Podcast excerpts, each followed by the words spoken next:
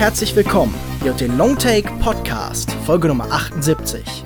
Mein Name ist Lukas Bawenschik und das endlose Warten auf die Rückkehr meiner Co-Moderatoren nimmt langsam die Qualitäten eines Beckett-Stück an. Quasi Warten auf Yoko. Doch weil ich Estragon nicht allein aussachen kann, habe ich mir wieder einmal einen Wladimir eingeladen, mit dem ich mich heute über Colin McCarthys Endzeit-Drama The Girl with All the Gifts unterhalte. Eigentlich bedarf er keiner Vorstellung mehr, denn er ist ja ein allseits bekannter und beliebter Stammgast. Sascha Brittner von piu-piu-piu.de. Hallo Sascha. Ja, hallo Lukas, vielen herzlichen Dank. Ich weiß nicht, ob das so stimmt mit der Beliebtheit, aber ich bin wieder da. Und ähm, ich muss leider was sagen, ich mag den Film schon wieder, den wir heute besprechen. Ach Mensch, das ist ja schrecklich. Nein, das ist doch, sind doch die bestmöglichen Voraussetzungen. Ich glaube, diese Konstellation, die hier gerade entsteht, dass äh, ich wieder einen Film nicht besonders mag, aber du ihm gegenüber sehr offen bist, das ist ja gar keine schlechte. Da geben sich sicher immer die interessantesten Gespräche daraus, wenn man einfach stark auseinandergehende Meinungen hat. Ja, ja, das ist, das ist, weil du so professioneller Kritiker bist und ich halt ein Mann des Volkes, ja? Also. ja, ja. Das ist genau die richtige Zeit für Populisten. Die äh, sind überall, sind sehr erfolgreich, kommen gut an. Ich würde dich äh, da definitiv dazu zählen. Bevor wir zur eigentlichen Besprechung kommen, noch kurz etwas in eigener Sache. Wir freuen uns immer über iTunes-Rezensionen, die uns dabei helfen, sichtbarer zu sein. Wir lesen jede einzelne vor, auch wenn scharfe Kritik geübt wird. In dieser Woche haben wir leider mal wieder keine bekommen. Oh. Das ist sehr schade. Da würden wir uns freuen, wenn unsere Hörer das nachholen. Ich würde sagen, dann kommen wir aber auch direkt zu unserer Besprechung von The Girl with All the Gifts.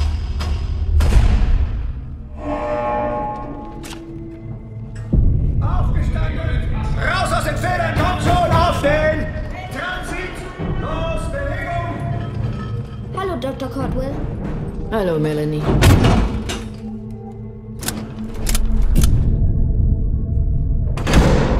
Kinder.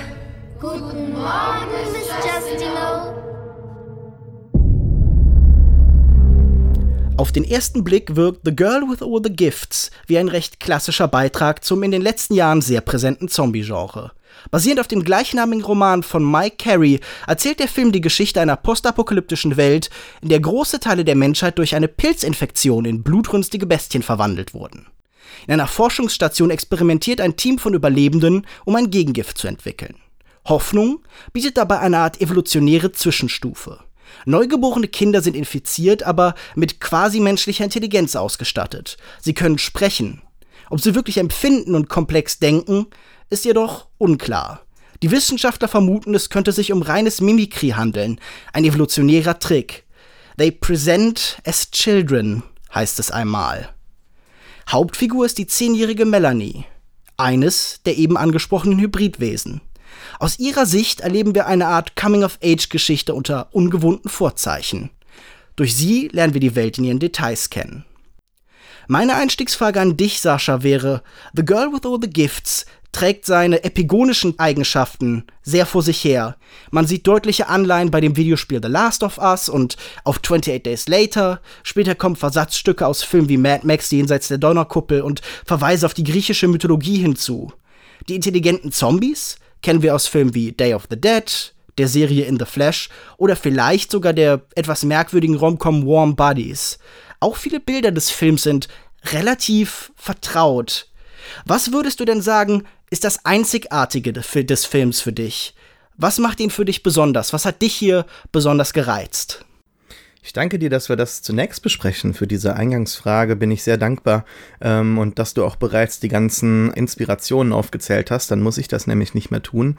Ja, oder Live After People würde ich auch noch hinzufügen für so die, also diese Dokumentationsserie damals von vor ein paar Jahren. Da gab es dann auch einige Bilder, die mich daran erinnert haben. Aber ja, ich finde nicht, dass der Film auch, um gut zu sein, aus dieser Masse herausstechen muss oder dass er sich irgendwie so ein Alleinstellungsmerkmal erarbeiten muss, auch wenn er das tut, finde ich. Ich mag sehr, sehr viele Teile, ähm, die hier zusammengefügt werden. Ich mag diese Geschichte, dass man das Mädchen beschützen muss aus The Last of Us. Ich mag, dass man am Anfang ähm, diese Wissenschaftler unter der Erde und draußen stehen die Zombies aus Day of the Dead so ein bisschen mit eingebaut hat. Ich mag, dass man hier aber nicht zurückblickt. Das ist, glaube ich, das, was vielleicht den Film von allen anderen Filmen ähm, und Serien und äh, Inspirationen unterscheidet.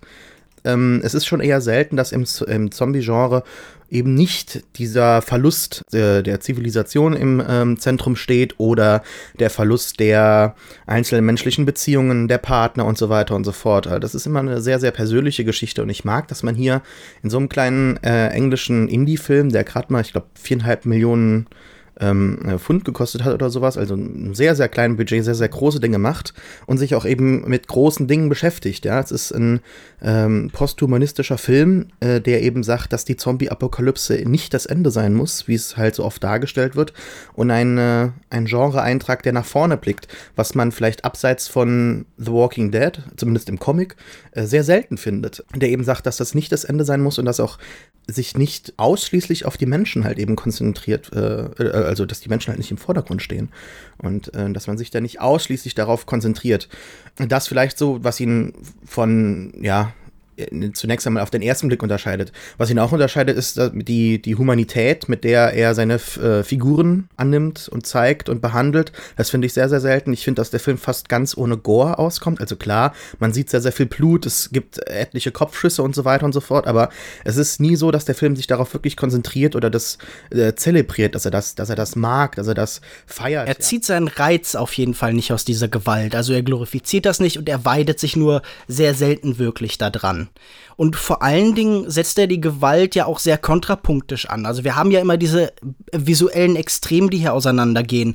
Diese extrem unschuldigen Kinder, und dann die Angst, die diese starken Soldaten am Anfang vorher haben und die Gewalt, die von diesen Kindern dann eben später ausgeht. Und ich glaube, das ist halt eben dann eher der visuelle Horror, der hier ausgeht. Also diese Horrorangst, die wir kennen, auch zum Beispiel aus dem japanischen Horrorkinos, wo dann so Geister-Mädchengestalten auftauchen. Und hier wird so ein interessanter Hybrid gefunden aus ja der tatsächlichen physischen, körperlichen Gewalt der Zombies, aber dann eben durch diese neue Evolutionsstufe kommt dann eben noch einer dieses, dieser merkwürdigen Fremdartigkeit, dieser Ambivalenz eben hinzu, dieser Unsicherheit, mit was habe ich hier genau zu tun und kann dieses vermeintlich harmlose nicht in jedem Moment dann eben doch zu dem werden, was eben diese anderen Bestien eben auch darstellen. Ja, doch so ein Gefühl von einer Unterlegenheit, ne? Also, dass man quasi evolutionsbiologisch überholt wird. Ähm, das wird ja auch einmal ganz kurz angesprochen, dass sie nicht so oft atmen muss und so weiter und so fort. Also, dass halt eben der Mensch nicht so diese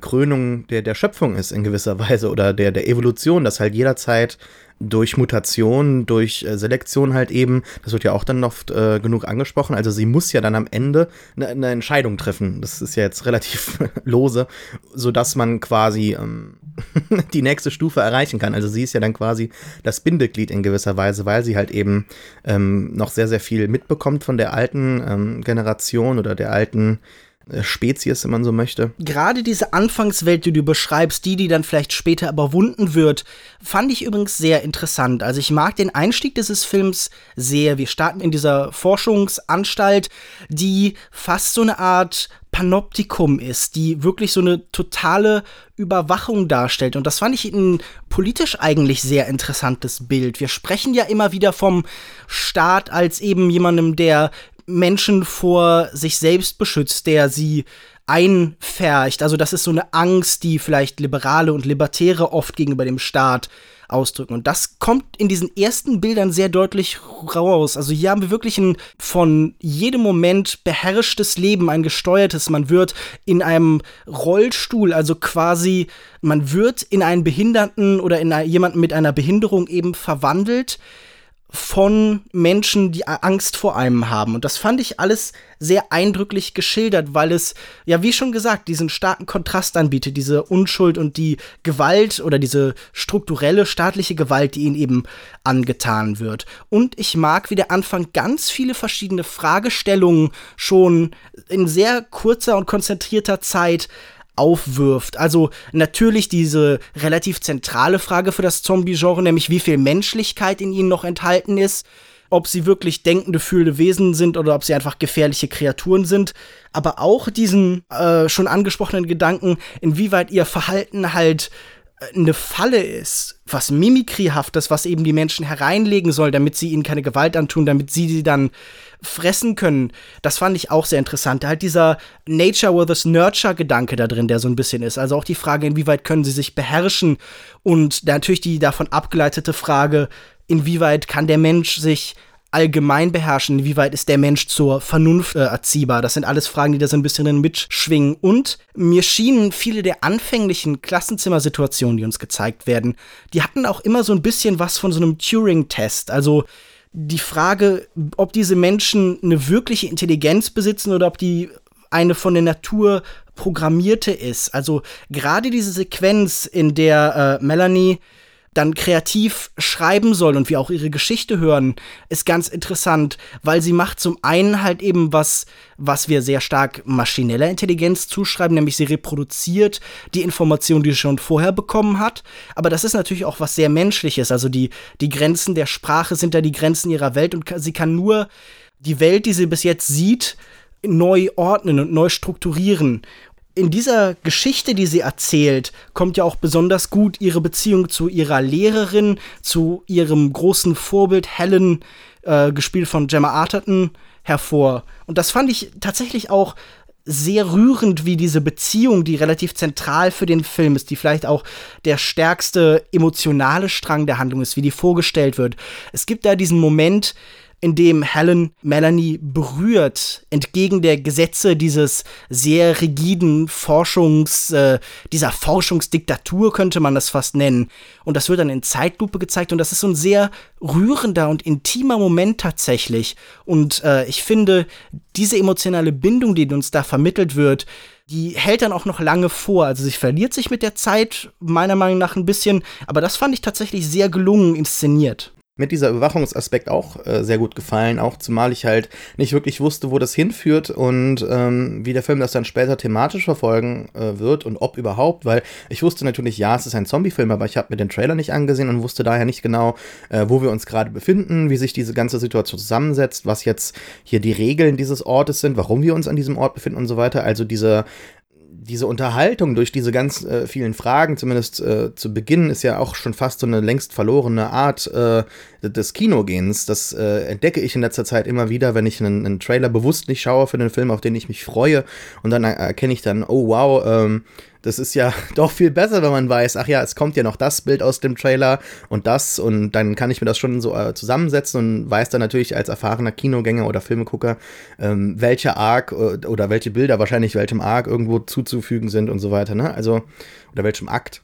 Ja, mir hat das mit dem Klassenzimmer auch sehr, sehr gut gefallen. Das äh, fand ich auch sehr schön, ähm, da hier auch in gewisser Weise diese unterschiedliche Herangehensweise äh, sehr schön gezeigt wird. Ist zwar sehr direkt, aber vielleicht auch für jemanden, der sich jetzt nicht irgendwie so damit äh, beschäftigt, mit, mit, mit Schule oder Bildung, ist, vielleicht war es dann doch nicht so ähm, direkt, sondern. Du als Lehrer, wie oft hast du denn das Gefühl, deine Schüler wollen dich eigentlich fressen? nie, Gott sei Dank, nie.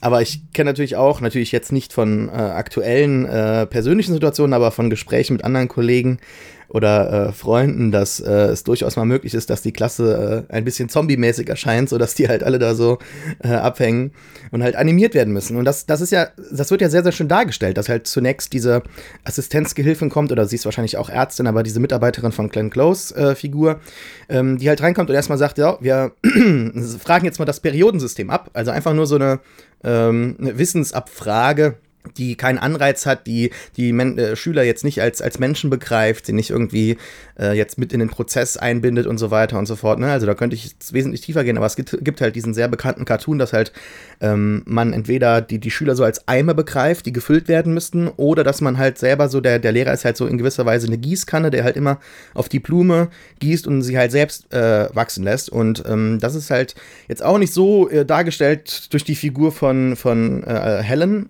aber es ist zumindest mal ein anderer Ansatz. Äh, die Schüler werden als Menschen begriffen und ähm, gerade diese Geschichte, also es, es gibt ja nichts ähm, Bindenderes äh, jetzt für das Interesse der Schüler als, als Geschichten, ja, als, als Figuren, wo man ähm, direkt quasi schon so persönliche Erfahrungen ähm, eventuell mit einbinden kann, reflektieren kann und so weiter und so fort. Deshalb hat mir das sehr, sehr gut gefallen zu Beginn. Es wird ja dann verlassen für einen Großteil des Films, dieses Thema, und wird dann am Ende wieder aufgegriffen.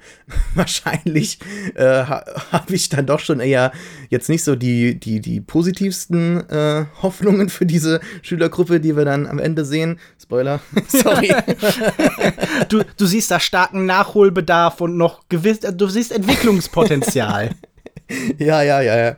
Aber ja, nee, das ist, ähm, das ist ein schöner Aspekt gewesen, der mir halt gefallen hat. Also der Film hat, hat sehr, sehr viele unterschiedliche Teile, um nochmal zu der Eingangsfrage zurückzukommen, die sehr gut miteinander funktionieren. Und auch schauspielerisch hat mir das sehr gut gefallen. Der, der Score ist fantastisch, ist von ähm, einem relativ jungen, aufstrebenden äh, Komponisten namens äh, Cristobal Taipa de Ver. De Ver, genau, ja. Und ähm, der hat schon einige andere Sachen gemacht, die mir sehr, sehr gut gefallen haben. Und hier hat mir der atmosphärische Score in Verbindung mit der Kameraarbeit sehr, sehr gut gefallen. Der Film ist sehr, sehr ruhig.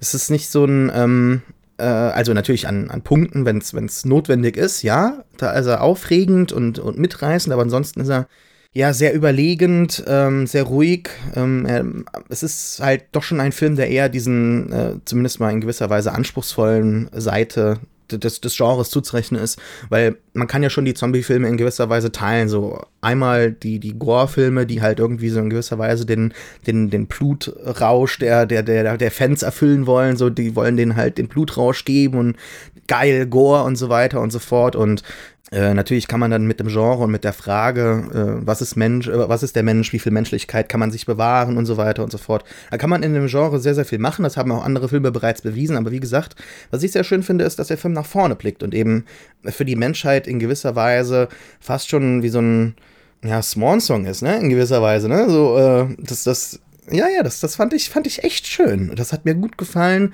Ähm, insbesondere halt die, die kleine Schauspielerin, ähm, Senya Nanur, die Melanie spielt. Das ist wirklich fantastisch. Also, ähm, die hat auch noch in keinem anderen Film mitgespielt, soweit ich weiß. Und wenn die jetzt nicht irgendwie eine fantastische Karriere ähm, beginnt, dann weiß ich auch nicht, was da falsch läuft. Also, ich kann deinen Enthusiasmus für Senya Nanur sehr gut nachvollziehen. Äh, schon am Anfang hat sich mir gezeigt, dass manche andere Performances für mich deutlich weniger interessant und ergiebig sind. Denn dieser Film und das tut er gerade so ab dem ersten Drittel, verliert sich auch sehr oft in Klischees. Gerade die Rolle von Paddy Considine, Sergeant Eddie Parks, ist ja wirklich ein sehr klischeehaft bläffender Soldat. Und auch Glenn Close, die hier so eine merkwürdige Wissenschaftsvariante von Cruella de Vil spielt als Dr. Carolyn Caldwell, fand ich in vielerlei Hinsicht einfach sehr uninteressant. Also ich finde das schade, dass der restliche Cast zwar gut besetzt ist, aber abseits eben dieser zentralen Kinderperformance, die ich auch wirklich recht beeindruckend finde, wenig interessante Akzente setzen kann. Also alle anderen scheinen in einem relativ generischen Zombie-Film gefangen zu sein. Und in den verwandelt sich der Film dann eben nach dieser interessanten Einstiegsphase es, es kommt, wie es kommen muss. Wir wissen ja, der Zombie-Film ist einer der Transition, des Weiterreisens. Es gibt da keinen Ort, der sicher ist. Natürlich wird diese Station, dieses Anfangsszenario aufgebrochen nach einer Weile und danach läuft man meiner Meinung nach relativ unmotiviert und relativ ziellos eben durch die von der Natur langsam zurückeroberten Städte. Und das fand ich tatsächlich einen sehr schwachen Teil. Also zum Finale hin passieren sicher wieder interessantere Sachen, aber gerade dieser Mittelteil, eine kleine Gruppe, relativ unterschiedliche Menschen, müssen eben in diesem Zombie-Szenario überleben was hat für dich diesen zweiten Akt interessant gehalten oder hast du da für dich auch so einen Durchhänger erlebt? Nee, überhaupt nicht. Ich finde auch gerade, dass du dir so in gewisser Weise ein bisschen selbst widersprichst. Also du sagst, dass es äh, das Herumwandern, ähm, dass kein Ort sicher ist, dass das äh, bekannte ähm, Merkmale des Genres sind und gleichermaßen beschwerst du dich dann, wenn der Film genau das macht und zeigt, dass halt eben Beacon heißt, glaube ich, dann diese Hauptbasis äh, nicht mehr sicher ist, dass es keinen äh, sicheren Zufluchtsort gibt, dass ähm, im Prinzip die Basis verloren wurde und da man nicht mehr zurückkehren kann und so weiter und so fort. Ich meine, das ist ja genau das, was klar, es ist, ist ein Merkmal des Genres, aber ihm dann das halt negativ anzukreiden, finde ich falsch. Zumal der Film in diesem äh, zweiten Akt unglaublich schöne Bilder schafft ähm, von überwachsenen ähm, Teilen von London. Er, finde ich, äh, in Anlehnung natürlich an die Entwicklungs, äh, Entwicklung dann halt eben in in, in, in The Last of Us, da hat er ja sich doch schon sehr stark inspirieren lassen, der Film, ja. Also ähm, The Last of Us ist mein äh, Lieblingsspiel aller Zeiten. Äh, jetzt Oha. nicht nur bezüglich, bis, ja, bezüglich des, des äh, äh, Zombie-Genres oder so weiter, da gibt es ja auch etliche Spiele. Nein, ich meine das tatsächlich, ich liebe das Spiel, es ist äh, sehr, sehr tiefgründig. Da hat er eben auch diese äh, Entwicklung ne, halt sehr stark aufgegriffen. Es ist nicht nur, dass es halt ein, ein ein Pilzvirus ist, der da jetzt Auslöser war, der sich äh, weiterentwickelt in teilweise ja äh, Symbiose mit einigen äh, Hosts oder aber auch dann halt eben dazu führt, dass man dann halt eben da einfach so Zombies sieht, die, die aus denen quasi dann der, der Pilz weiter wächst und äh, quasi der Körper nur noch als Nahrung äh, dient. Ich, ich mochte, dass da sehr, sehr viel allgemein dann halt gemacht wird. Ähm, ich finde diese Szene sehr, sehr schön, wo sie ähm, durch die Zombie-Horde gehen müssen und im Prinzip sehr, sehr leise sein Aber müssen. Moment, das ist doch auch schon eine Szene, die man schon hunderte Male gesehen hat. Äh, ich würde dir eben gern widersprechen. Also ich persönlich glaube nicht, dass sich in meiner Aussage ein Widerspruch befindet, denn ich störe mich ja gerade halt eben an diesem Schablonenhaften. Hier folgt man eben ganz stumpf Genremustern und für einen Film, der am Anfang und am Ende tatsächlich auch so ein bisschen eigene Wege geht, fand ich das einfach so ein bisschen enttäuschend, dass man sich hier so auf so stark ausgetretenen Faden bewegt. Also diese Szene, die du jetzt beschreibst, zum Beispiel das Laufen durch diese Zombie-Menge, das hat man doch schon wirklich hunderte Male gesehen. Das hat man auch schon mehrfach parodiert gesehen. Also zum Beispiel in Shaun of the Dead, wo es genau diese Szene dann eben gibt. Ha- Hast du dann, hat sich da nicht auch so eine gewisse Abnutzungserscheinung für dich irgendwann eingestellt? Gerade nachdem du irgendwie auch 90 Staffeln äh, The Walking Dead gesehen hast, in der es ganz ähnliche Szenen gibt? Ja, ähm, lassen wir The Walking Dead besser hier aus dem Spiel. Von Sonst mir wird das aus. ein sehr, sehr langer Podcast. Ähm, natürlich hast du recht. Natürlich ist das ein, ähm, eine bekannte Trope des Genres. Man hat es schon etliche Male gesehen und wie du richtig sagst, ähm, das habe ich vergessen. Ich habe den Film schon länger nicht mehr gesehen. Ähm, das wurde bereits parodiert, natürlich. Ich war aber trotz dessen so mit äh, äh, eingenommen von dem Film, ja. Ich war so mitgerissen, dass mir das nicht viel ausgemacht hat. Ähm, ich fand die Szene sehr, sehr stark inszeniert und ähm, vom Score sehr, sehr wunderbar untermalt, in, in starken Bildern erzählt und ich habe für die Figuren halt eben tatsächlich mitgefühlt und war an diesem Punkt bereits wirklich ähm, eingenommen von dem Film. Natürlich kann man dann sich zurücknehmen, äh, zu- zu- zurücklehnen und dann halt eben die ganzen Sachen vornehmen und, und sagen, okay, ja klar, hat man schon gesehen, kennt man schon und so weiter. Aber das muss jetzt nicht für äh, mich notwendigerweise heißen, dass die Szene schlecht ist oder dass der Film das nicht äh, individuell vielleicht äh, teilweise mit einigen Akzenten halt noch mal ein bisschen verbessern kann. Also zum Beispiel diese Szene endet ja dann damit, dass klar, natürlich, es passiert etwas, es muss geschossen werden, aber selbst dann diese Eskalation ist äh, sehr langsam. Es werden nicht automatisch alle Zombies direkt aktiviert, sie rennen nicht alle direkt los, es ist da schon in gewisser Weise ein schöner Prozess zu erkennen. Und ähm, diese Situation wird ja dann auch ausgelöst dadurch, dass da so eine neue Zombie-Entwicklung halt anscheinend von Glenn Close Figur, die ich übrigens sehr, sehr schön und interessant finde. Ich mochte, dass Glenn Close mal wieder so einen krassen Badass spielen darf und äh, das sieht man sehr, sehr selten. Gerade, ich meine, überhaupt Frauen in ihrem Alter, was bekommen die noch für Rollen angeboten in, in Hollywood? Oder äh, ist ja ist jetzt kein Hollywood-Film, aber äh, allgemein in Filmen. Ähm, wie viel äh, wird da tatsächlich für Frauen dann immer äh, geschrieben, mitgedacht und so weiter? Deshalb hat mich das sehr, sehr äh, erfreut, dass man da so eine, eine, eine unglaublich krasse Figur hat und die auch mal von, von einer weiblichen Schauspielerin gespielt wird.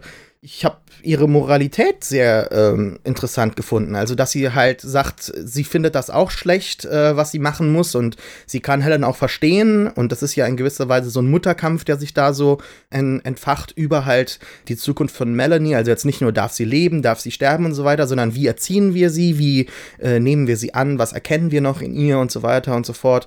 All das hat mir sehr, sehr gut gefallen und ich habe das äh, sehr gemocht, dass sie halt eben so abgeklärt war, dass sie sagt, ich, ich kann sie verstehen, mir macht das auch sehr viel aus. Dann natürlich greift sie dann halt Helen an, nachdem die die Waffe dann halt runternimmt, beziehungsweise den Feuerlöscher war es ja. Das, das fand ich sehr schön, dass man halt trotz allem, du sagst, es war so, so, so eine eintönige Figur, glaube ich, wenn ich dir jetzt nicht Worte in den Mund, ich will dir nicht Worte in den Mund legen, aber ich, ich fand die trotz allem höchst interessant und hätte da noch gern mehr mit ihr verbracht äh, an Zeit. Und äh, dass halt auch eine, eine, eine Schauspielerin, die, wie alt ist die, die, die, die Melanie, also die, die Senia Nanur, dass die halt eben quasi mit Close mithalten kann, das hat, hat mir sehr, sehr gut gefallen. Äh, dieses äh, Zusammenspiel, diese, diese Dreiecksbeziehung, ähm, wer darf jetzt äh, mit dem Kind äh, wie umgehen, was darf man ihm erzählen, ähm, wie sieht man es an das hat mir sehr, sehr gut gefallen, diesen zweiten Akt. Also klar, da gibt es natürlich diesen äh, Information Dump, als, als sie dann ankommen in dieser Entbindungsklinik und äh, äh, Glenn Closes Figur, ich könnte mal den Namen gucken, ähm, Carolyn, äh, glaube ich. Caldwell, äh, ja, Dr. Caldwell, äh, die ähm, erzählt ja dann quasi Melanie, was passiert ist mit den Kindern und so weiter, wie sie halt entstanden ist. Und das ist ähm, sehr, sehr schön gemacht, dass man halt wieder eben nicht Sachen zeigt, sondern äh, schlimme, schlimme Sachen, wie zum Beispiel, dass sich die, die Zombie-Kinder aus dem Mutterleib halt rausgefressen haben, ja, dass man das halt eben so der, der, dass man halt das der, der äh, Fantasie des, des Zuschauers überlässt und dass die Szene dann halt auch intercuttet mit äh, der Erkundung dieser Entbindungsklinik und dass dann auch sehr, sehr viele andere Filme aus dieser Sache, so ein, so ein, vielleicht so ein spooky Ghost House irgendwas gemacht hätten, ne? dass gleich irgendwie so ein, so, ein, so ein Zombie von der Seite kommt und Helen überrascht, dann muss sie kämpfen und so weiter. Nee, sie kommt am Ende einfach auf einen Zombie, der da angekettet ist und sie erschießt ihn was ich einen sehr, sehr schönen Moment fand. Ich bin sehr befremdet, weil ich diesen Moment halt so anders erlebt habe. Also ich habe das Gefühl, wir haben hier diesen Moment der Exposition, aber als erfahrener Regisseur weiß hier Colin McCarthy, man kann das nicht einfach zeigen, das werden die Leute irgendwie als langweilig empfinden, also findet da diese Montage statt die lädt dann eben das andere mit einer gewissen Anspannung auf. Und dieses Geisterbahnartige, das du beschreibst, oder Geisterspukhaus, das fand ich sehr, sehr kurios. Also ich habe gar nicht so richtig verstanden, abgesehen eben von der Bemühung, so einen Expositionsmoment spannend zu gestalten, warum dieses Hin- und Herschneiden notwendig ist, weil ich habe nicht das Gefühl, dass dieser relativ traditionelle Moment des durch so ein Videospielartiges Haus laufen, dass das den anderen Moment besonders bereichert hätte. Also das war so ein Nebeneinanderstellen, das mir einfach nicht besonders viel gegeben hat. Aber ich kann durchaus nachvollziehen, wenn man das Gefühl hat, äh, da ist was Interessantes drin. Und ich glaube auch so diese Pointe am Ende, nämlich dass diese Kinder sich aus den Müttern herausfressen, das ist ja auch ein starkes äh, Bild, wie es da erzählt wird. Also ich kann durchaus verstehen, wie hier dieser Horror dann eben deutlich gemacht wird. Aber kommen wir noch mal auf die Charaktere zurück, über die du gerade so ein bisschen gesprochen hast, weil das habe ich auch sehr anders als du erlebt. Also ich finde de Senya Nanua hier sehr gut und sehr interessant. Also sie hat vor allem eine sehr beeindruckende Körperlichkeit. All diese Zombie-Szenen, die sie eben spielt, die sind sehr eindrucksvoll. Und auch dieses Changierende, das ja auch ihre Mitbewerber haben, also die anderen Kinder. Aber bei ihr ist das sicher am eindrucksvollsten. Also diese, dieser Übergang vom Mensch zum Tier, zur Bestie, das ist sehr gut gemacht. Aber was dieser Film irgendwie nicht so richtig schafft, ist mir so einen wirklichen Zugang zu den Figuren zu erlauben. Ich habe einen Moment besprochen, wo ich den empfunden habe, wo die Emotion dieser Menschen mir näher gekommen ist. Sonst bin ich immer sehr außen vor geblieben. Gerade bei zum Beispiel jemandem wie Gemma Artertons Charakter oder eben bei Glenn Close. Also bei Paddy Considine zum Beispiel, bei Eddie Parks, hatte ich das Gefühl, da gibt es auch nicht viel zu erfahren. Das ist halt einfach hier so ein ja, das ist so eine, so eine Schaufensterpuppe. Das ist halt eben der Typ äh, harter Soldat, wie man ihn eben aus dieser Art Film kennt. Aber auch die anderen Figuren ich, ich weiß nicht, also ich konnte keinen Bezug zu denen finden. Das ist natürlich einfach nur mein persönliches Empfinden. Der Film bemüht sich, denen so ein bisschen Hintergrund zu geben und so kleine Momente der Menschlichkeit zu finden, aber die schienen mir dann auch zu sehr als solche zu erkennbar zu sein. Also es ist ein Film über die Menschwerdung, dem meiner Meinung nach die Menschwerdung an vielen Stellen nicht so ganz gelingt. Kann ich in gewisser Weise nachvollziehen, gerade dass die äh, Szenen dann sehr offensichtlich waren. Ne? Also um nochmal ganz kurz diese Montage anzusprechen, sprechen. Das, das stimmt schon, dass die beiden Szenen jetzt nicht wirklich viel miteinander zu tun haben. Das würde ich auch so äh, sehen. Aber wie gesagt, du hast recht, ein erfahrener Regisseur weiß sich dann halt eben dadurch so zu helfen. Oder äh, steht ja auch schon im Drehbuch. Ähm, ich fand, da, dass du schon recht hast. In gewisser Weise erkennt man so gewisse Klischees bei den Figuren gewisse stereotypische Eigenschaften. Aber gerade Paddy Constantine fand ich, fand ich sehr, sehr schön. Ich mag ihn als Schauspieler. Ich, ich wusste natürlich, dass sein, dass sein Sergeant ja sehr, sehr ruppig ist und mit, mit wenig äh, Alleinstellungsmerkmalen daherkommt. Man, man hat die Figur schon öfter gesehen, aber das muss jetzt nicht heißen, dass die Figur in diesem äh, Gefüge nicht interessant sein kann, dass sie nicht gut gespielt sein kann. Ich finde, dass, dass äh, äh, der Schauspieler eine unglaublich tolle äh, Leinwandpräsenz hat, die, die beeindruckt, die, die mich näher an die Leinwand zieht. Ob ich dann jetzt mehr erkenne oder nicht, das kann man dann natürlich dann immer wieder für, für sich selbst beantworten. Und ich finde da schon, dass dann halt am Ende vielleicht ein bisschen zu viel nochmal dann so kam. Diesen Gefühlsausbruch, dass ähm, er ja anscheinend seine Frau verloren hat und die auch schwanger war. Und das, das kam dann alles sehr schnell, aber das fand ich dann halt auch sehr, sehr menschlich, weil ich, ich glaube nicht, dass, dass Menschen immer so in diesen extremen Situationen halt ruhig äh, ihr, ihr, ihr Schicksal akzeptieren mhm. oder sich damit abfinden können. Ich glaube, dass diese Momente sehr, sehr ja, chaotisch sind. Deshalb mag ich auch Saving Private Ryan so sehr, als zum Beispiel ähm, ja, als, als, als, als der Medic halt stirbt, ne? Und mhm. er halt auch weint und so weiter und, und Mama ruft und so weiter. Das, das mag ich. Ähm, also nicht, dass es passiert, um Gottes Willen, aber. du magst, wenn Menschen sterben. Ja, klar. Nee, ich, ich, ich mochte das dass ähm, ja das so messy ist, so chaotisch, ne, so nicht nicht reibungslos abläuft, dass dass Melanie ihre Entscheidung trifft und äh, natürlich sagt sie ja, oh, äh, ich dachte, sie bleiben dann alle in dem Container und so weiter, ne? Also äh, in gewisser Weise weiß sie doch, dass sie sehr, sehr viele Menschen hier jetzt äh, tötet und dass das Todesurteil jetzt verhängt mhm. über im Prinzip die gesamte Menschheit, ähm, auch über ihre Freunde, die sie anscheinend so, so mag. Eine andere Sache, die ich noch ansprechen wollte, wenn wir bei Melanie gerade sind, ich mochte das, ich fand es sehr, sehr faszinierend, dass ihre weil, weil du eben gesagt hast, da findest du sehr, sehr wenige menschliche Momente, dass die teilweise so inszeniert sind und auch so, so teilweise sehr leicht zu erkennen sind.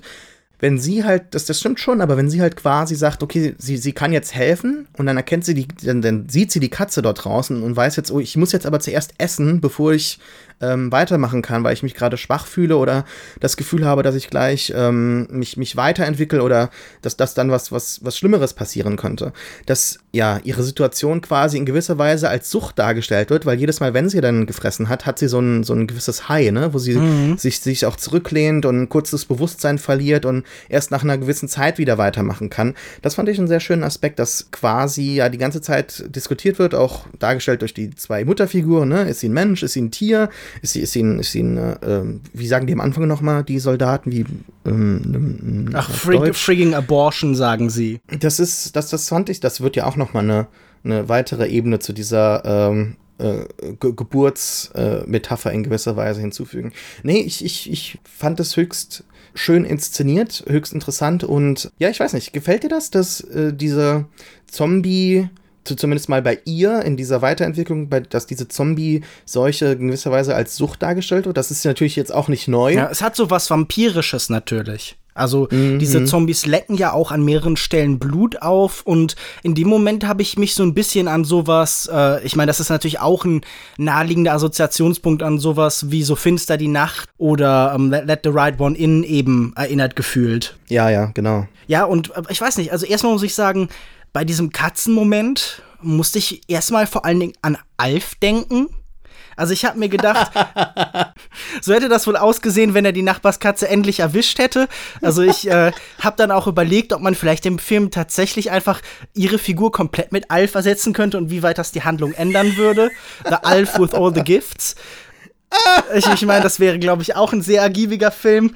Aber ansonsten, ich, ich finde, was wir bei ihr sehen, ist natürlich halt ein Ring, das relativ bekannt ist, also diese, dieser Mangel an Selbstkontrolle. Und natürlich ist diese Zombie-Figur oder vor allem eben noch stärker diese Vampir-Figur dann ein bisschen mitschwingt, eben auch eine süchtige. Und wir sehen hier ähm, den absoluten Kontrollverlust bei ihr. Also, das ist sicher ein äh, Element, das, ich, das mich nicht gestört hat oder so.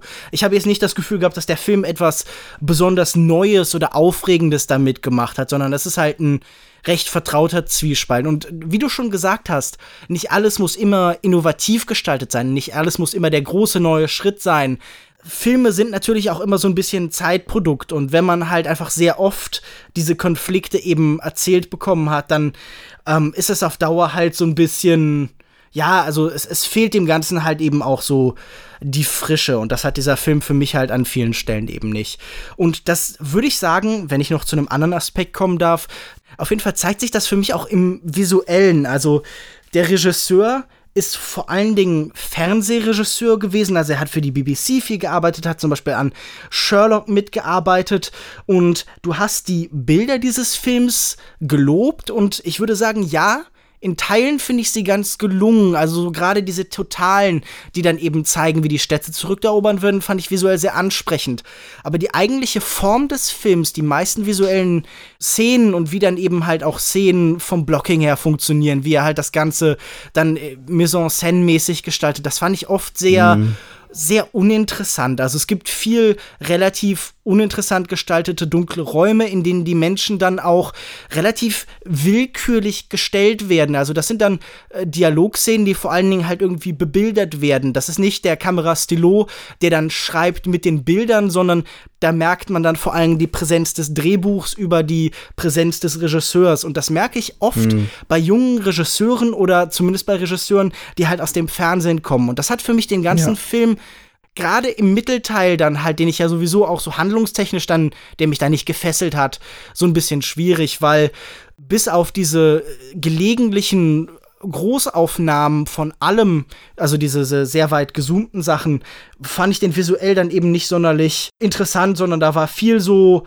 Indie-Kino-Standards visuell, also viel so Gegenlicht, viel äh, an kleinen Stellen, an denen dann Dynamik entstehen kann, so ein bisschen verwackelte Kamera und so. Also ich finde, man merkt hier sehr wenig eigene Präsenz des Regisseurs. Oder hast du ja. besonders stilistische Mittel entdeckt, die dich äh, interessiert und fasziniert haben? Nee, da hast du schon recht. Also mir haben die Totalen auch gefallen und die finde ich auch äh, in gewisser Weise so fast mit das Beste ähm, an der Regieleistung hier, das zu erwähnen wäre.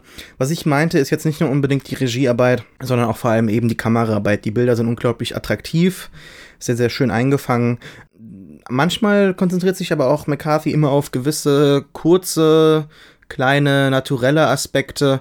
Er filmt mal kurz das Gras und das oder oder irgend ähm, ja. das Zombie-Gesicht, das quasi so schläft. Übrigens, das Make-up ist ziemlich fantastisch. Also klar, äh, dieser Pilz-Virus ist in gewisser Weise stark von The Last of Us inspiriert und auch wie die Hungries eben halt aussehen, ist jetzt nicht unbedingt neu, aber es ist unglaublich großartig umgesetzt. So gut, dass ich sogar, ich wünsche mir sowieso keinen Last of Us-Film, klar. Mhm. Ich fand es äh, enorm beeindruckend beeindruckend für einen Film, der sich ja mit diesem Budget halt eben, der mit diesem Budget zurechtkommen muss. Das fand ich enorm.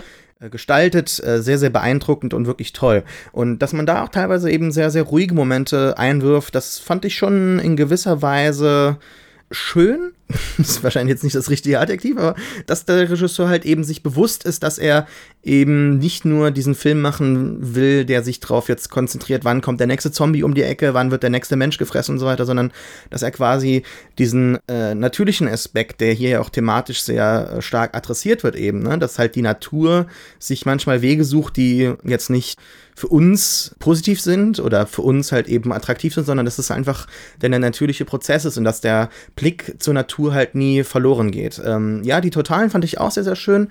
Und die Frage, die ich halt an dich hätte oder allgemein überhaupt so einen Raum werfen äh, würde, wäre, inwiefern kann denn der, der Zombie-Film überhaupt äh, diese Leistungen im, ja, sagen, sagen wir mal, überhaupt in, im, im Blocking leisten, weil ähm, das Drehbuch halt ganz oft verlangt, dass die Figuren halt eben erstmal nur rumstehen und vielleicht sich, sich schnell wieder bewegen müssen, dass, dass da sehr, sehr viel Chaos immer herrscht und so weiter. Die Frage ist halt, wie viel Zeit der Film überhaupt in seiner Hektik in den Szenen oftmals hat, Bilder zu finden, die dann tatsächlich etwas aussagen und, und, und mehr halt eben liefern, als jetzt äh, rein zeigen, was passiert, was, was vor sich geht und halt eben die Geschichte weiter äh, vorantreiben. Ich mochte aber, wie ruhig dieser, dieser Zombie-Einbruch auf, auf der Militärbasis zu Beginn inszeniert ist. Dass da im Prinzip ganz, ganz große Hektik herrscht um die Figuren herum, aber die Figuren selbst, auf die wir uns konzentrieren, sehr, sehr ruhig agieren und ähm, dass dann auch äh, diese ruhige in gewisser Weise in all diesem Chaos gefunden wird, indem er da diese Plansequenz hat. Ich, ich mm. weiß nicht, ob es eine zusammenhängende Plansequenz äh, ist. Ich glaube nicht, da sind immer wieder diese Reißschwenks und ich glaube, dann wird tatsächlich geschnitten. Ja, aber es, es soll zumindest mal in gewisser Weise das Gefühl geben, dass man dann in der, in der Mitte halt eben sich auf eine Figur konzentriert und das äh, drumherum die Hektik und das, das Chaos halt nur, nur Hintergrund sind für, für eine Geschichte, die wir eigentlich gerade erzählen. Ich gehe jetzt erstmal zu der Frage zurück. Du hattest gefragt, okay, kann denn der Zombie Zombie-Film das überhaupt leisten? Und ich glaube, ja, natürlich, das kann jeder Film leisten. Also jeder Film kann mit dem Raum spielen, mit der Konstellation der Figuren im Raum. Und gerade dieser Film, der immer wieder ethische und moralische Fragen stellt und wechselnde Beziehungen und Loyalitäten hat, der kann sehr gut damit arbeiten und hätte auch vielleicht ein bisschen intensiver gucken, wie man halt bestimmte Dialoge und im, im, im Raum halt dynamisieren könnte. Mhm. Ich finde, äh, was du beschreibst auf, in diesem Ausbruch und auf der Militärstation, das habe ich sehr ähnlich erlebt. Ich mochte, wie so eine Symmetrie der Disziplin am Anfang inszeniert wird. Diese Soldaten, die eben in ihren oh, Reihen ja. laufen, da ist eine ja. große Hektik und eine große Bewegung, aber es hat alles eben was sehr Organisiertes und Strukturelles. Es wirkt sehr kompetent. Das hat mir sehr, sehr schön gefallen, weil oftmals eben in Zombie-Filmen ganz viel durch Inkompetenz halt weiter im Drehbuch dann äh, weiterentwickelt wird. Und das war hier eben nicht der Fall. Die Menschen probieren jeweils immer das Beste und äh, scheitern dann trotzdem. Und das ist das, das Interessante, warum sie scheitern dann. Ja, ich würde sagen, das einzige Mal, wo ich das Gefühl hatte, hier ist reine Inkompetenz am Werk, ist, als äh, einer der Soldaten, ich glaube, Kareen, von äh, dieser später auftauchenden Gruppe von wilden Zombie-Kindern in eine Falle gelockt wird. Und da hat er sich geradezu atemberaubend dumm verhandeln und läuft eben diesem Kind mit der Ratte hinterher. Das war sehr, sehr irritierend und auch, dass er dann diese Granate nicht gezündet hat. Nun gut, was ich allgemein an dem visuellen Stil noch interessant fand, was ich vielleicht auch hier so zu einem der letzten Punkte hinleiten würde, war, wie präsent Firmen und Marken in diesem Film waren. Also in diesen Totalen, die wir beschrieben haben, sehen wir immer wieder auch Läden von bekannten Ketten. Also da ist Mercedes-Benz dem Untergang geweiht und da sehen wir im Hintergrund einen Lidl Stimmt. und äh, tatsächlich sehen wir auch, das zeigt, dass es eindeutig ein britischer Film, einmal Specsavers, deren Entsprechung von äh, Vielmann und diese gerade beschriebene Todessequenz von Kareen, die findet äh, unter dem lächelnden Gesicht einer Pringles-Packung oder einer ganzen Reihe von Pringles-Packungen statt. Also wir sehen so ein bisschen, das wird hier so ganz am Rand und ganz dezent erzählt, natürlich auch in gewisser Weise den das, den Untergang des Kapitalismus. Und ich möchte jetzt letztendlich zu einer Sache kommen an diesem Film, die mich noch sehr irritiert hat, vielleicht auch fast verstört. Du hast schon davon gesprochen, es handelt sich um einen posthumanistischen Film und er sagst, er blickt positiv in die Zukunft. Nun, es ist aber natürlich auch ein Film, der so ein bisschen die Ausrottung der gesamten Menschheit ästhetisiert und das auch in wie so sehr schöne, glatte Bilder formt. Diese Gewalt, diese Zerstörungswut, die bekommt eben dieses sehr harmlose Gesicht von Melanie es gibt ja auch dieses Motiv der Büchse von Pandora, die wird am Anfang vorgestellt und die zieht sich dann eben durch die gesamte Geschichte. Und wir wissen ja alle aus der griechischen Mythologie noch, die Büchse der Pandora enthielt alles Leiden der Welt und eben auch die Hoffnung und war so ein bisschen eine Strafe an die Menschheit. Die ist der Menschheit gegeben worden, weil, also in letzter Konsequenz eben an Pandora vergeben worden, weil Prometheus den Göttern das Feuer gestohlen hat. Also wir sehen hier äh, quasi auch äh, gedoppelt den Untergang der Menschheit an ihrem eigenen Hybris, an ihrer eigenen Selbstüberschätzung und eben an ihrer Technologie in gewissermaßen auch. Es wurde ja schon gesprochen, die Natur holt sich das alles zurück, die Zivilisation muss zerstört werden. Was mich mhm. aber ganz stark irritiert hat, ist, äh, dieser Film sieht das dann irgendwie als was nicht Schlimmes. Und ich habe mich dann gefragt, verdienen wir denn wirklich alle den Tod? Verdienen wir den Untergang? Und was mich besonders bef Wie beantwortest du dir diese Frage? Ähm, meine Antwort wäre so, äh, also ich, ich meine, das, das ist die Antwort, die die meisten Filme dann finden, so, nein, eigentlich nicht. Wir schaffen Gutes wie auch Schlechtes. Und der Film schafft hier eben eine Verbindungslinie. Er ähm, zeigt eben am Ende dann unsere äh, Lehrerin, als eine der letzten Überlebenden. Wir müssen annehmen, es gibt nicht mehr viele Menschen. Die meisten werden wohl, weil sich eben Melanie entscheidet, die Menschheit zu vernichten, indem sie diesen große, diese neue Pflanze anzündet, die dann eben diese Sporen verteilt und alle in Zombies verwandelt. Sie bekommt dann die gleichen Bilder an ihre Scheibe geklebt, die auch anfangs in Melanies Zelle hingen. Das heißt, der Mensch hat jetzt den Zustand erreicht, den Anfang seine, dieses Hybridwesen hatte. Und ich finde das ganz kurios, dass dieser Film sich darüber so erfreut, weil, wie du schon beschrieben hast, diese Hybridwesen sind besser als der Mensch. Sie sind äh, stärker und können irgendwie fressen. Sie sind vielleicht näher wieder an der Natur. Also sie haben sowas Unbeherrschtes, Impulsives und Ursprüngliches. Und mir schien das auf unangenehme Weise darwinistisch zu sein, dass jetzt dieses Wesen, das besser atmen kann als wir und irgendwie allgemein halt irgendwie besser ist als wir, dann uns ersetzt. Also findest du den Gedanken richtig, dass das stärkere Wesen die Zivilisation vernichten sollte? Also, dass am Ende quasi äh, der Übermensch steht? Das ist die interessanteste Frage, die wir besprechen können beim Film. Und da komme ich auch gleich dazu. Ich möchte nur ganz kurz sagen, wir befinden uns ja in einem Zombie-Film. Und dass man dann halt eben Pringles mit jetzt ins Zentrum des Bildes drückt, das finde ich eigentlich ziemlich gut, weil once you pop, you can't stop, right? äh, und wenn du halt einmal Blut geleckt hast, dann willst du mehr. Ja, dann willst ja? du mehr Pringles. Ich, ich, fand, ich fand diese Szene sehr, sehr schön, im, im Gegensatz zu dir, weil sie mir gezeigt hat, was das für ein Typ ist. Ähm, zuvor hat man halt eben nicht wirklich viel von ihm mitbekommen. Die Figur bleibt relativ undefiniert für den Großteil des Films, interagiert ganz kurz mal mit Melanie und wir erkennen, dass es halt eben eine, äh, sehr sanfte Figur ist, trotz des, des starken, ähm, kompetenten Verhaltens halt in, in dem äh, Komplex selbst. Wir kennen quasi, dass das doch schon in gewisser Weise so ähm, vielleicht Arrested Development ist. Ne? So, wir, wir müssen uns ja immer wieder ähm, vor Augen führen, dass diese Welt jetzt schon seit einigen Jahren halt ähm, kaputt ist, untergegangen ist. Die Apokalypse hat schon vor, vor etlichen Jahren, wahrscheinlich vor, vor einem guten Jahrzehnt oder mehr stattgefunden, wie halt Melanie halt eben ist. So 10, 12, ich weiß es nicht.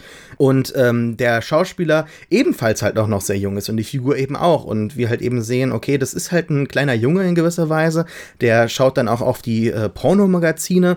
Also, was heißt ein kleiner Junge, ne? Aber er hat halt nie so diese normale Entwicklung machen dürfen in der Pubertät, sondern hat halt eben sehr, sehr viele Probleme gehabt, eben in dieser Welt sich anzupassen, eben zurechtzufinden und so weiter. Und das wird halt nie erzählt, das wird nie dargestellt im Film, aber das ist sehr deutlich für mich in dieser Szene wiederzuerkennen, wie er halt eben mit großen Augen in diesem Supermarkt halt um sich schaut, ja, also eine Szene, die er äh, eine, eine, eine Szenerie, die er vielleicht noch aus seiner Kindheit kennt, aber die halt eben schon lange nicht mehr äh, erleben durfte. Und das ist halt für ihn ein Traum, dass er dann halt eben auch so äh, eine kindliche Figur, ja, also quasi ein Monster, ja, aber eine kindliche Figur wieder trifft und der halt direkt vertrauen möchte. Das fand ich halt schon so in gewisser Weise äh, sehr deutlich, äh, also ich fand es sehr deutlich, dass der Film halt eben zeigen möchte, okay, das ist halt ein sehr, sehr sanfter äh, jetzt äh, Mann, der sich nicht von dieser Welt halt eben so krass hat eben enttäuschen lassen und so weiter. Er ist nicht abgehärtet.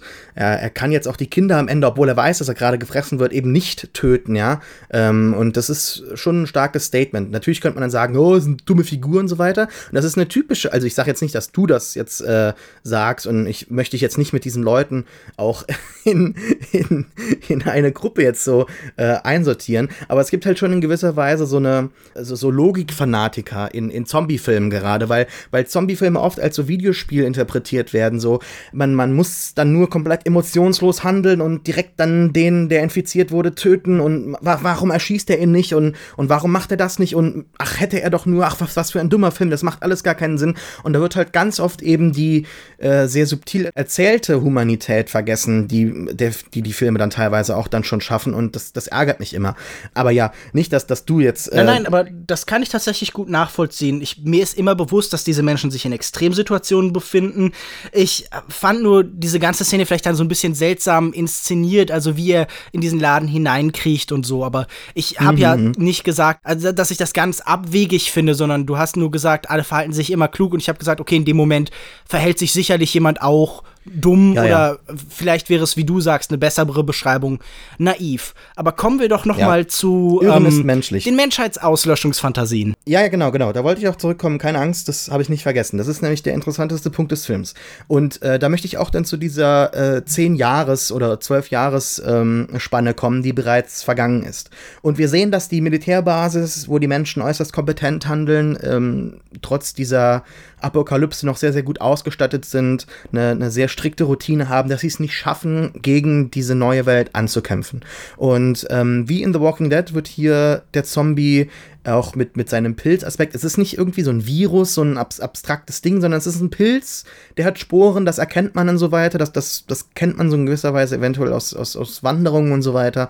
Es ist alles ein bisschen natürlicher gehalten. Es ist eben nicht irgendwie so ein, so ein Virus in der Blutbahn, sondern man, der die Leute irgendwie so 28 Days Later mäßig einfach nur verrückt macht und dass sie halt eben Blut überall haben, sondern man erkennt da auch dann so Auswüchse und es wirkt alles sehr, sehr natürlich. Es, wird, es wirkt sehr naturverbunden dadurch, finde ich, wird ein, ein sehr, sehr schöner Kontrast erschaffen eben äh, zu, äh, zu anderen Filmen, wo die Menschheit eben eventuell noch in gewisser Weise ja in einer besseren Position ist, um sich selbst zu retten. Beacon, dieser andere äh, letzte große Ort, wird wahrscheinlich auch überrannt, sagen sie bald. Und das ist ja quasi dann der, der springende Punkt, der Auslöser, ja. Also sie, Glenn Close, kann, ja, das schwört sie halt eben äh, Melanie, sie kann das machen, sie kann das retten, sie kann diese, diesen Impfstoff machen, aber die Frage ist halt, wie viele Menschen sind da noch übrig, ja? Ähm, wie, was ist denn noch von der Menschheit zu retten? Damit meine ich jetzt nicht, wie viel Menschheit äh, haben sie sich noch bewahrt, ja, wie wird die Nachwelt dann äh, ethisch aussehen und so weiter, wie wird das geregelt? Nein, ich meine es tatsächlich sehr buchstäblich. Also wie viele Menschen sind noch übrig, ähm, wenn man sich anschaut, wie sehr die äh, Natur, die Zivilisation wieder äh, ja, überwuchert hat. Der Kapitalismus ist komplett untergegangen, ja. Also wie kann man wieder ein Wirtschaftssystem aufbauen, in dem die Menschen halbwegs wieder florieren könnten wie zuvor? Und dieser Gedanke dieser, dieser Rettung, der ist ja sehr, sehr präsent in dem ganzen Film. Der wird halt eben klar von Glenn Closes Figur ähm, dargestellt, aber auch von den Soldaten drumherum halt eben in gewisser Weise auch beschützt. Und nachdem die halt einer nach dem anderen so untergehen und ähm, getötet werden, ist, ist sie halt am Ende selbst übrig und wird natürlich dann von den Zombie-Kindern gefressen, von dem, was danach kommt. Mhm. Ähm, sehr on the nose, sehr offensichtlich, klar, aber es hat trotzdem in gewisser Weise eine, eine symbolische Kraft. Und Melanie erkennt ja dann quasi, sie hilft ja die ganze Zeit den, den Leuten, sie erkennt, dass es eventuell eine gute Sache ist, die hier gemacht werden kann. Sie, sie beginnt begibt sich ja am Anfang des Films, das muss man ja äh, sich in Erinnerung rufen, ähm, selbst äh, sie, sie, sie, sie weiß ja, was ihr passiert in, in diesem Operationssaal. Sie weiß ja, dass sie jetzt wahrscheinlich äh, sterben wird, dass man ihr Gehirn benutzen wird, um einen Impfstoff herzustellen, hoffentlich. Das ist zumindest der Plan. Und dagegen entscheidet sich ja äh, sie dann am Ende. Sie entscheidet sich ja dagegen, nachdem sie gesehen hat, was ähm, da draußen noch so vor sich läuft und so weiter und was, was vor sich geht. Und sie erkennt, dass sie das Bindeglied ist. Sie ist tatsächlich Das finde ich dann auch sehr, sehr schön. dass es halt, also nicht, dass es durch, durch Feuer irgendwie dann so passiert, sondern dass sie dann tatsächlich das Streichholz ist, ja, das was ganz Großes auslösen das kann. Das ist von, natürlich von auch wieder diese Prometheus, äh, dieser Prometheus-Verweis. Klar, klar, klar. Ja, sie bringt das Feuer natürlich ähm, zu, zu der neuen Zivilisation. Deshalb, ich, ich finde, dass das schon dass, dass, dass der Film da doch schon sehr, sehr viel aussagt in der letzten, äh, im, im letzten Akt, der häufig kritisiert wurde, was ich so ein bisschen so vernommen habe, dass der Film dann ähm, ein bisschen in, in zu bekannte Territorien wieder abdriftet, zu äh, abgestumpft irgendwie was erzählt und so weiter. Und das finde ich eher nicht. Also, dass, dass die Figur dann tatsächlich die Entscheidung trifft, das, was noch übrig ist und eben die Menschheit äh, zu töten, ja, dass sie, dass sie diese Entscheidung trifft, die, die äh, macht sie ja nicht einfach so, sondern sie erkennt, A, ähm, es, es, ist eventuell moralisch nicht mehr viel zu retten und es ist tatsächlich auch so nicht mehr viel zu retten. Ähm, die Menschen sind ja auf den letzten Metern jetzt hier quasi komplett ausgegangen. Sowohl die, die Munition geht zu Ende, die Ausrüstung geht zu Ende, die letzten Zusammenschlüsse der Menschen brechen auseinander, ja. Sie erkennt ja, dass quasi die Entwicklung sich in so einem Zwischenstadium befindet, ja, also zwischen dem, dem, das da war und das, was eventuell kommen könnte. Und dass sie dann die Entscheidung trifft, ähm, das fand ich dann doch schon sehr schön. Also wir sehen natürlich nie das, das endgültige Ergebnis und man kann das wahrscheinlich auch eher jetzt äh, mit, mit, mit viel Zweifel betrachten, was danach kommen könnte, aber aber ich, ich fand die Geschichte, die der Film dann erzählt, in diesem großen Ganzen sehr persönlich und äh, einnehmend und nachvollziehbar inszeniert. Also ich muss einfach sagen, auch wenn die Menschheit in diesem Film eben sicher nicht optimal ist, sehen wir sie doch eigentlich wie immer ambivalent. Sie hat eben schlechte Seiten, aber sie hat auch ihre menschliche Seiten und die eben der Verbindung und die, die Schönes schafft. Und ich bin immer noch sehr skeptisch, ob was, was du beschreibst, tatsächlich halt diesen Genozid, der da stattfindet, rechtfertigt. Also ich tue mir enorm schwer damit, diese Massenvernichtung, diese quasi den roten Knopf drücken und die Menschheit eben platt machen, ob ich das gerechtfertigt finde aus dem, was wir im Film sehen. Zumal wie du schon beschreibst, was folgt denn nach? Also zum einen halt wohl eine bessere Art, also das hat für mich irgendwie auch so ein bisschen so einen komischen, kruden Euthanasie-Gedanken, also das Bessere, das Stärkere, das halt irgendwie ein bisschen besser atmen kann, was weiß ich, muss äh, siegen. Äh, zumal das, was wir von ihnen sehen, von dieser neuen Zwischenstufe, jetzt auch nicht äh, ich weiß nicht, ob ich weiß nicht, ob das besser ist als die Menschheit. Also wir sehen da zum Beispiel diese Kinder, die in so einer Stammeskultur leben, in so einem präzivilisatorischen Zustand. Also äh, es, es wäre so eine Art Reset mhm. des, des Lebens, nicht des ja, menschlichen ja, Lebens. Und ich frage mich, wofür glaubt denn irgendjemand, dass es danach unbedingt äh, besser wird? Also alles in dieser Welt spricht doch für mich dafür, dass diese Wesen, die da sind, genau dieselben ethischen und moralischen Probleme haben, die Menschen eben auch haben. Also die werden sich wahrscheinlich, wenn sie sich weiterentwickeln, wenn sie äh, intelligenter werden, wenn das evolutionär genehm ist, also wenn das eben sie zu den Durchsetzungsfähigsten machen, dann werden sie eine, eine Entsprechung der Menschheit sein. Und jedes intelligente, komplex denkende Wesen, das eben empfindet und Gefühle verspürt, wie weit das so ist, wissen wir nicht, wird eben genauso funktionieren wie die Menschheit. Also welchen Ansatz hätte man denn zu hoffen, dass es danach besser wird? Für mich ist das irgendwie so die Rechtfertigung, die so Superbösewichte ja. am Ende von Filmen immer haben. Ich werde die Menschheit zerstören, damit etwas Neues und Besseres aus der Asche entstehen kann. Also, das ist irgendwie der Lieblingsfilm von Lex Luthor. Du, du vergisst ja, dass, dass Melanie das beste Beispiel dafür ist. Melanie ist ja quasi das Vorzeigekind dafür. Wer würde sich denn nicht äh, so eine Tochter wünschen, die. Die drei äh, Menschen im Film äh, umbringt. Also die, die auch jemanden ihrer eigenen Art mit einem Knüppel niederschlägt. nee, du hast recht.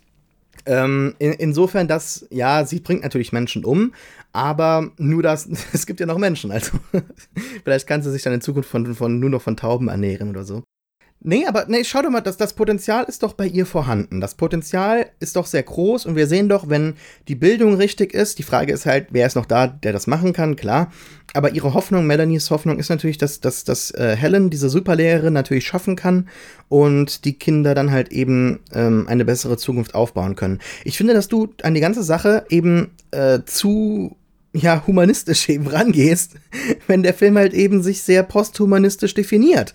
Äh, der Film, äh, und du hast es ja eben selbst angesprochen, du sagst, du findest es sehr darwinistisch und natürlich, genau das ist es. Vielleicht meintest du sozialdarwinistisch, aber ähm, der, der, der nein, Film. Nein, also rein der, der, der, Film, halt. der Film definiert es ja genauso deutlicher kann es ja nicht sein. Die Menschen sind nicht angepasst mehr an diese, an, äh, die, diese Sporen, sie können sie nicht ertragen. Die, die neue äh, Generation kann das, ihr macht es überhaupt nichts aus und es ist einfach eine natürliche Selektion und in gewisser Weise, wenn man dann zur Kapitalismuskritik zurückgehen möchte, könnte man auch sagen, ja, die Menschen hatten ihre Chance, ja, die Menschen hatten ihren ihren Lauf und äh, vielleicht könnte man sagen, äh, ist es auch vielleicht für den Planeten insgesamt, wenn man sich komplett äh, von diesem Gedanken der der der äh, Men Menschheit irgendwie so verabschieden möchte, vielleicht ist es für den Planeten jetzt gar nicht so schlecht, äh, nochmal eine neue Chance zu haben und so weiter. Und dass er halt den Gedanken der, der Menschheit, dass das alles so zu retten ist und dass es ja doch irgendwie gute Seiten hat, trotz der, der schlechten Seiten, vielleicht ist das einfach genau dieser posthumanistische Gedanke, den der Film halt doch schon so in den Raum wirft. Äh, er positioniert sich halt ja, einfach um diese Frage überhaupt äh, jetzt in den Raum zu werfen, so dass er ähm, das Melody machen lässt. Aber es das heißt ja nicht, dass der Film das notwendigerweise als, als positiv darstellt, da er ja doch schon das Leiden der Menschen zeigt. Ach, ich weiß aber nicht. Er verliebt sich doch aber sehr in die Bilder dieses reinigenden Feuers. Also er stellt das alles ja, das sehr schon, ästhetisch dar. Und dieses, dieses letzte Bild, dieses neue entstehende Klassenzimmer, das hat auch was, was sehr Harmonisches.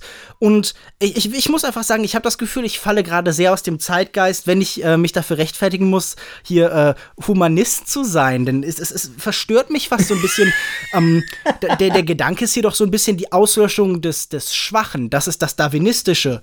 Und äh, das weiß ich einfach stark von mir. Also ich glaube, wir als Mensch, und das ist vielleicht eine unserer großen Errungenschaften, ist, dass wir irgendwann uns über diese rein von der Natur geprägte Perspektive, über diese rein darwinistische, evolutionäre Ebene erhoben haben und sagen, nein, wir schützen zum Beispiel auch das Schwache, das nicht lebensfähige. Wir räumen älteren Platz in der Gesellschaft ein oder Invaliden. Und das ist ja eben, äh, was in dieser Vernichtungsfantasie dann eben auch einfach mitschwingt. Also ähm, mir, mir ist da extrem unwohl bei und irgendwie, ich finde es eigentlich immer sehr uninteressant, Filme nur so nach einer Moralfrage zu verurteilen. Und das will ich ja auch nicht tun. Ich will einfach nur Ja. sagen, äh, dieses Gedankenspiel, ich, äh, ich kann mich da einfach nicht dran erfreuen. Also ich verstehe nicht, was das Schöne an diesem Posthumanismus ist, an der halt das Schwache ausmerzt. Den schwachen Menschen, der irgendwie Gefühle und Emotionen entwickelt hat. Im Kontrast zu Ja. eben viel stärker von der Natur beherrschten Wesen. Also ich mag Kultur und ich mag das abstrakte Denken und ich mag alles, was sich eben löst vom rein darwinistischen Gedanken. Habe ich gesagt, dass ich das schön finde? Nee, aber ähm, der, ich, mir, mir scheint der Film das halt irgendwie als so eine gute Lösung zu Ich empfinden. bin Und voll bei dir, Lukas, total. Ähm, und, und dieses Unwohlsein, genau deshalb gehe ich ja ins Kino. Ich möchte mit, mit diesen schwierigen Fragen konfrontiert werden. Ich möchte, dass mir selbst ein Zombie-Film eben nicht nur das, das liefert, was, was andere Fans so toll finden, sondern ich möchte mit schwierigen Fragen kon äh, konfrontiert werden in einem Szenario, das sehr höchst unwahrscheinlich ist und so weiter, bla bla, aber äh, trotz alledem mich halt mit, mit, mit viel äh, noch aus dem Kino hinausgehen äh, äh, lässt. Und genau das ist es ja. Wir, wir reden ja, wir, wir, re- ich, ich, ich dachte auch, dass es ähm, sehr schön dargestellt wird, aber welcher Regisseur möchte denn nicht, dass sein Film gut aussieht? Ne? Also, das ist natürlich die Frage, inwiefern äh, man dann halt eben trennen muss. Ist das jetzt äh, eine, ein, Feiern des Regisseurs dieser, dieses Moments oder ist es einfach nur, dass er ähm, diese Tragik eventuell auch einfach schön einfangen möchte? Ja, mit, mit, Ja, aber mit dann ist es Bildern? doch ein Problem mit seinem Stil. Also wenn er da eine Tragik vermitteln will, dann ist diese Ästhetisierung doch nicht besonders zielführend. Dann äh, hat er einfach nicht die richtigen Mittel gewählt. Und mir scheint dann doch einfach, also äh, wie gesagt, ich bin sofort bei dir. Natürlich soll ein Film diese Fragen stellen. Ich mag nur diese Haltung nicht, die er dann letztendlich einnimmt. Nämlich, wie du schon sagst, äh, er ist da sehr hoffnungsvoll und er stellt das ganze Ende halt eben als einen positiven Ausgang vor. Ja. Und ich finde, ich habe halt eben als Zuschauer äh, auch das Recht, dann dem Film zu sagen, nein, dieser Position, die dieser Film einnimmt, der verweigere ich mich. Also die scheint mir nicht ergiebig und nicht produktiv. Habe ich gesagt, dass der Film am Ende hoffnungsvoll ist? Ich weiß es gar nicht. Weil ich würde jetzt mal direkt jetzt nicht so dabei sein bei der Position. Denn, um ganz ehrlich zu sein, ich finde das letzte Bild eigentlich ziemlich traurig. Ja, also klar, äh, die Lehrerin ist da eingeschlossen und so weiter. Und äh, das möchte ich natürlich auch nicht. ich ich finde, dass das letzte Bild nicht, nicht schön ist. Ähm, ich finde nicht, dass das ein gutes Bild vermittelt. Die Schüler haben keine, kein Material, ja, die haben keine Bücher. Sie kann da relativ wenig machen. Äh, sie, hat, sie hat selbst keine, äh, nicht, nicht, wahrscheinlich nicht so ein Wissen in all den Fächern, dass sie das irgendwie machen kann, ja. Also Du findest es rein didaktisch eine Katastrophe. Ja, ja, didaktisch ist das tatsächlich eine Totalkatastrophe, ja. Ähm, Das Armageddon der Didaktik, der Untergang des ja, Lehrens und des ja, nee, Schulwesens. aber da sind noch diese Wilden, die sitzen da neben den anderen und ähm, in gewisser Weise, ja, man erkennt in, in Melanie das Potenzial, wenn man von Anfang an gefördert wird und als Mensch erzogen wird, kann man sich halt eben dazu, äh, dazu heranreifen, was sie halt darstellt, aber auf der anderen Seite sehen wir halt auch die, die anderen äh, wilden Kinder, die da so rumlaufen und eine, eine, in gewisser Weise eine, eine, Zivilisation Quasi die Rütli-Schüler. Ge- Ja, die haben und auch gar keine Sprache haben. Ne? Also da müsste man fragen, wie, reali wie realistisch das ist, ne? ob Menschen ähm, überhaupt gar keine äh, äh, Sprache äh, formen und so weiter. Und dann kennen wir auch diese bekannten Fälle ne? mit dem, mit dem äh, Wolfskind und so weiter. Wie hieß die nochmal? Kaspar Ähm, Hauser. ja, genau, ja. Ne, also da, wird, da wird sehr, sehr viel so, so im Hintergrund, naja, nicht angesprochen, aber halt so angestupst, wenn man so möchte. äh, da könnte man halt drüber nachdenken und, und, und sinnieren nach dem Film. Und ähm, genau das haben wir jetzt getan und es ist auch sehr schön und ich glaube nicht, dass man da notwendigerweise eine Antwort drauf finden muss. Ich finde nicht, dass der Film einen dazu zwingt und ich finde auch nicht, dass wir uns da festnageln müssen. Es ist eine, eine schwierige Entscheidung, die sie trifft, äh, die sehr kontrovers diskutiert werden kann und ich bin da auch bei dir, dass ich äh, da ein gewisses äh, Unbehagen hatte, aber das finde ich finde jetzt nicht, dass der Film das zelebriert. Ich finde, dass der Film auch der Score und, und, und wie sehr dass, dass der Score das schön untermalt äh, und diese Tragik und dass wir dann halt eben auch mit dem Sergeant dann einen Menschen haben, der dann nochmal komplett panisch ist, nicht weiß, was was passiert und und se- seinen Untergang äh, dann so komplett äh, nicht wirklich realisieren kann, sondern einfach nur noch sagt, hör auf, hör auf, äh, beende es und so weiter. Das, das, das zeigt ja für mich, die, dass die Entscheidung Melanies eben eventuell nicht richtig war. Also da, da, da finden Regisseur und Drehbuch äh, doch schon äh, zueinander und können deinen, äh, deinen Zweifeln eventuell in gewisser Weise ja auch schon eine gewisse Kraft verleihen. Ne? Also, dass, dass da der Regisseur eben das vielleicht doch nicht ganz so positiv darstellt. Gut, ich würde sagen, mit diesem Gedanken können wir auch langsam zum Fazit kommen. Und ich würde jetzt einfach mal traditionell als der mit der negativeren Meinung anfangen, damit du dann gleich äh, zu deinem persönlichen positiven Fazit kommen kannst. Ich habe das nämlich anders erlebt. Also diese finale Positionierung des Films sehe ich ganz klar auf eben der Seite des Posthumanismus und eben auf diesem Gedanken, die Menschheit äh, verdient doch in gewisser Weise vernichtet zu werden. Das ist eine starke Haltung und ich finde extreme Haltung immer interessant. Ich teile sie nur nicht. Der Film selbst davor ist bei weitem nicht so radikal, wie er es eben dann in seinen letzten Sequenzen ist. Im Gegenteil, über eine relativ lange Zeit ist er, wie ich schon beschrieben habe, vor allen Dingen mit so einer Besitzstandverwahrung beschäftigt. Die Leute laufen ein bisschen umher, die plaudern ein bisschen, da kam für mich nicht viel rum. Ich hatte das Gefühl, er schafft sehr viele Redundanzen. Er ist stilistisch, wie ich schon beschrieben hat, sehr unspektakulär und glatt. Man merkt so die Her Fernsehherkunft des Regisseurs relativ deutlich und deshalb habe ich mich bei diesem Film einfach auch regelmäßig gelangweilt. Aber ich muss sagen, er hat viele Lichtblicke genug wahrscheinlich, um äh, es letztendlich zu rechtfertigen, ihn anzusehen. Ich spreche nicht unbedingt eine Empfehlung aus, das kannst du ja dann tun, aber es ist jetzt auch keine absolute Katastrophe. Die absolute Katastrophe findet am Ende des Films statt und das findet der Film dann toll. Also ich kann in gewisser Weise hier doch schon zu dir finden. Ähm, bei den Zweifeln gegen Ende kann ich auch schon das in gewisser Weise unterstreichen. Ich, ich finde nicht, dass die Herkunft des Regisseurs so zu erkennen ist. Ich finde, dass der Film gerade, vielleicht liegt es auch daran, dass in dem Genre generell häufig eher unerfahrene Regisseure am Werk sind oder Regisseure, die jetzt eben nicht sich mit Prestige irgendwie so ähm, sonst immer schmücken, äh, dass dort eben diese Regisseure zu finden sind. Vielleicht liegt es an, an dem, vielleicht liegt es daran, dass ich äh, wöchentlich The Walking Dead schaue und äh, mich aufgrund der Kameraarbeit und der Regie äh, eigentlich in, in meinem baldigen Grabe äh, umdrehen möchte, weil ich werde mich wahrscheinlich erschießen, wenn ich das noch weiter schaue. Mit ein bisschen Glück kommst du als Zombie wieder. Ja, hey, das wäre da wahrscheinlich die gute Alternative. Nein, ich finde, dass der Film trotz alledem, trotz den doch schon durchaus berechtigten Kritikpunkten, einen äh, wichtigen eigenen Weg findet, dass er das alles sehr schön inszeniert, sehr schön darstellt. Alle äh, formalen Aspekte des Films äh, fand ich soweit kompetent gestaltet.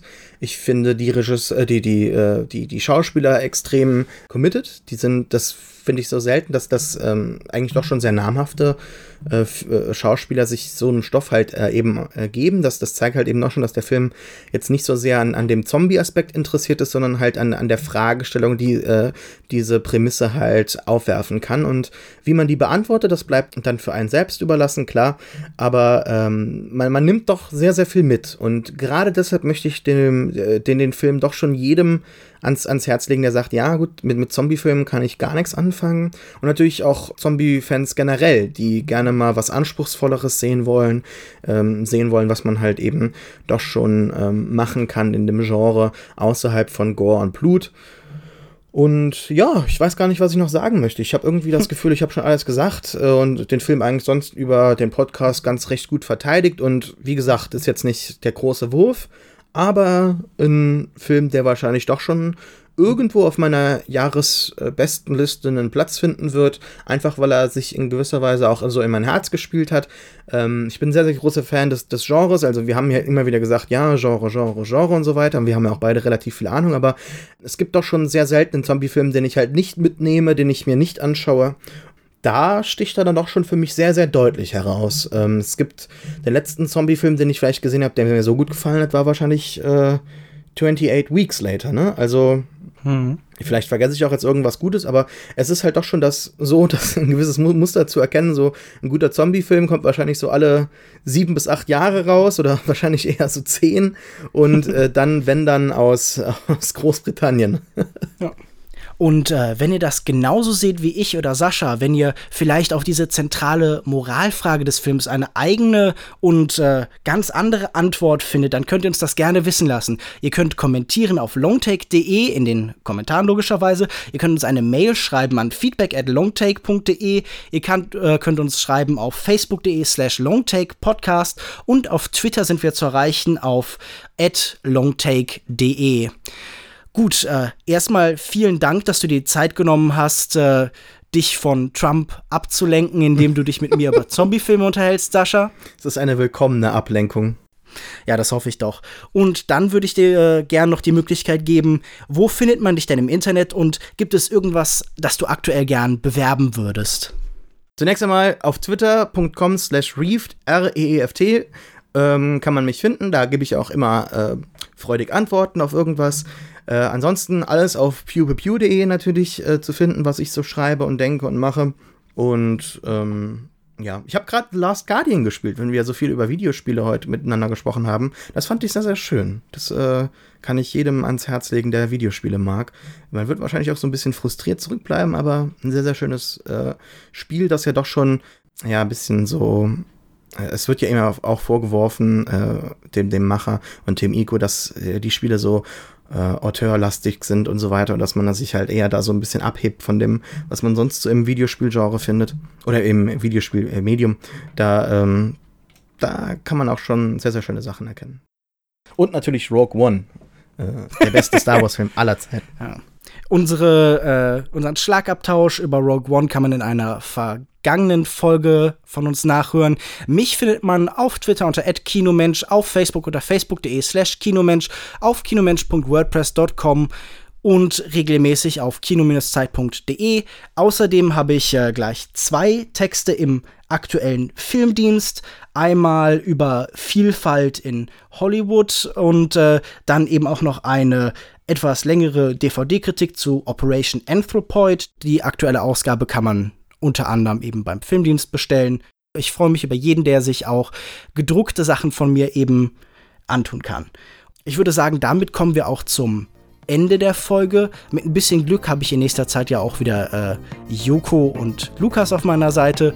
Bis dahin werde ich noch ein bisschen weiter mit Gästen zusammenarbeiten. Ich habe da schon ein paar Sachen in Planung. Bis zum nächsten Mal. Tschüss. Tschüss.